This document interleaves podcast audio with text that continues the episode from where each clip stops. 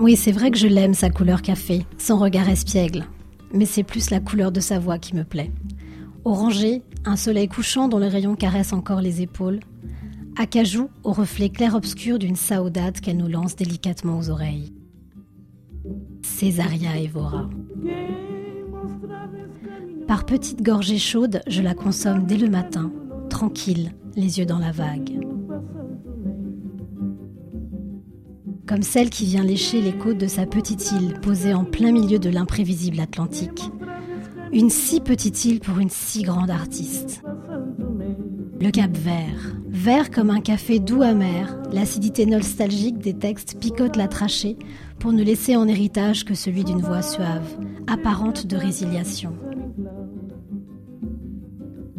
Elle me touche, Césaria. J'aimerais lire en elle. Qu'elle me soit aussi transparente qu'un mar de café. Nostalgie séculaire, douce mélancolie de ce grain de voix unique. Pas étonnant qu'elle ait vendu 4 500 000 disques. C'est à l'âme qu'elle parle, d'où qu'elle soit, sans filtre, cache. Paradoxalement, l'indépendance de son île entraîne la fermeture des bars, ce qui lui a valu de stopper net le démarrage d'une carrière insulaire. Pour réussir, il faut partir, disait-elle. Il aura fallu attendre dix ans pour réentendre celle qui transmet si bien la douleur de vivre sur fond de Batuke et Funana.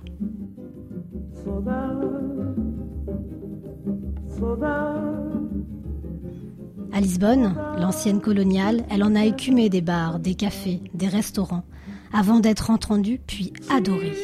C'était en 88, déjà 47 printemps au compteur de cette voix d'automne.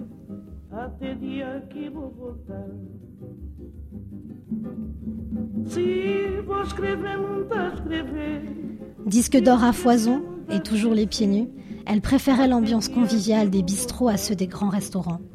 Le partage en bandoulière, elle conversait allègrement avec les passants en terrasse.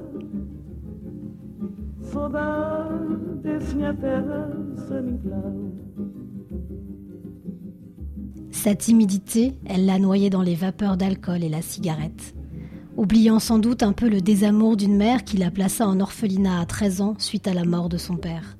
Quelle vie Torréfiée jusqu'à l'extrême.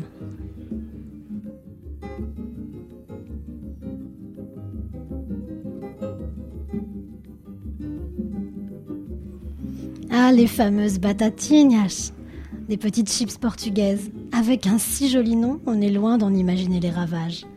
C'était son péché mignon, qui fera entre autres l'appétit d'un fatal diabète.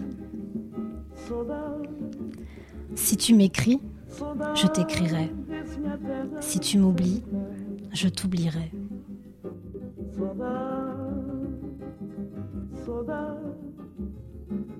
Petite Césaria, je t'aime beaucoup et je ne t'oublie pas.